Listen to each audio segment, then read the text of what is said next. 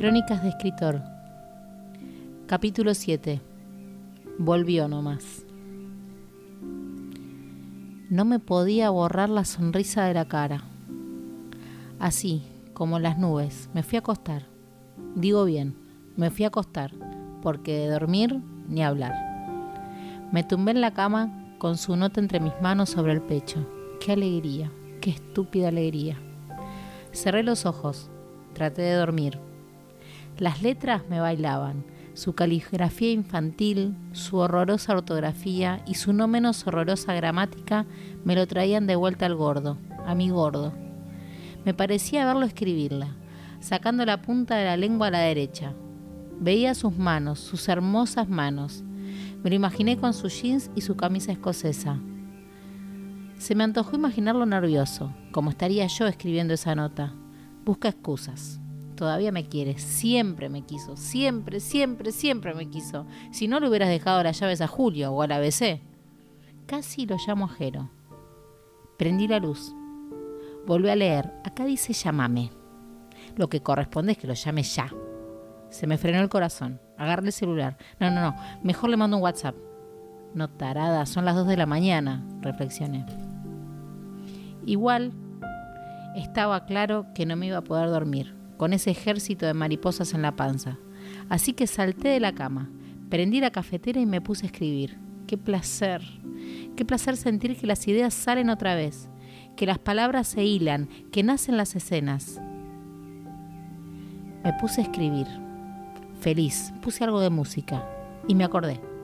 Me acordé que al gordo no le gusta que esté así en el comedor porque hago ruido, así que me fui a la cocina, con la ventana abierta.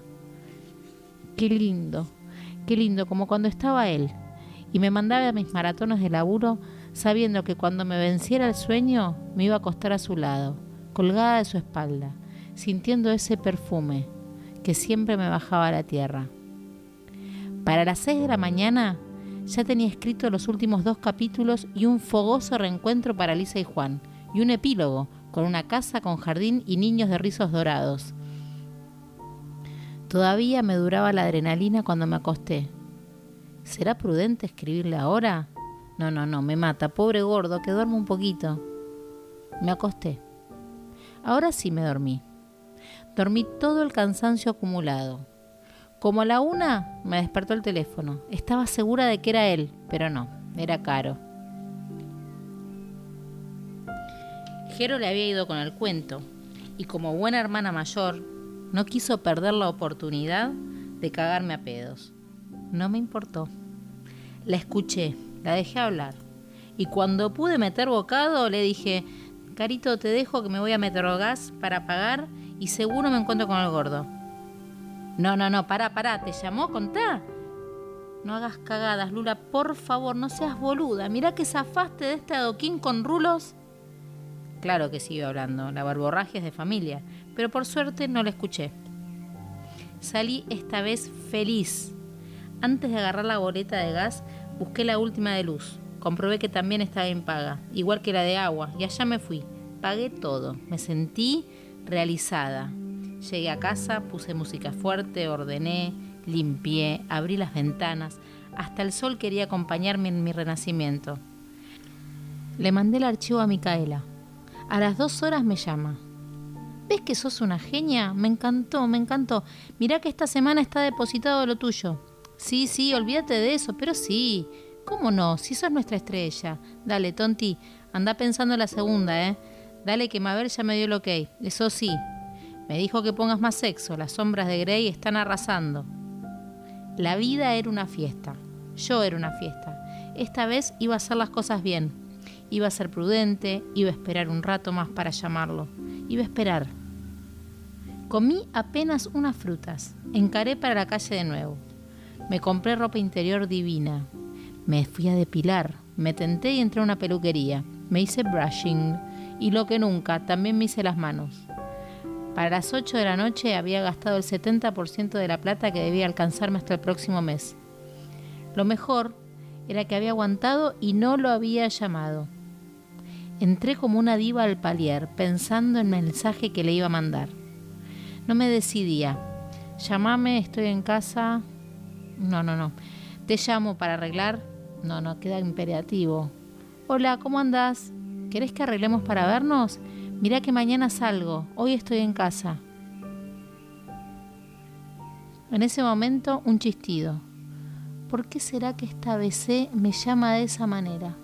¿No se da cuenta que no soy un perro? Después de vivir cuatro años acá, ¿no puede decirme mi nombre? ¿Esta chica? nena, oíme. Pasó este muchacho, Lucas, me dejó esto. Me entrega un sobre con la llave. ¿Le dijo algo? No, no, no, estaba apurado. Estaba con esta chica, la flaquita. Esta tan linda, la flaquita, la rubiecita. ¿Cómo se llama? No sé de quién me habla, Marta. Pero sí, nena, debe ser amiga tuya, si venía casi dos veces por semana. Ay, nena, ¿cómo no la vas a conocer? Una rubiecita, flaquita. Ay, déjame pensar. ¿Cómo no vas a saber de quién te hablo? La flaquita rubia. Debo haberme puesto pálida como un papel. Empecé a sentir frío por la espalda y un puñal que se clavaba en mi pecho. Hasta parecía sentir la sangre que se derramaba. La vieja conchuda empezó a hablar más rápido. Tenía estudiado su parlamento y se apuró para gozar de su estocada final. La chiquita, esta que venía los martes y jueves. Ah, claro. Por ahí ni sabés quién es, porque te la cruzabas, porque vos esos días ibas al taller de arte, ¿no, nena? Ay, no me digas que metí la pata. Un brillo maligno le salió de los ojos. No pudo aguantar y esbozó una sonrisa. A mí se me cayó el alma. No había mucho que entender. Me tiré al sillón y le mandé un mensaje a Jero. Jero, lo tenemos que recontrarrecagar a trompadas.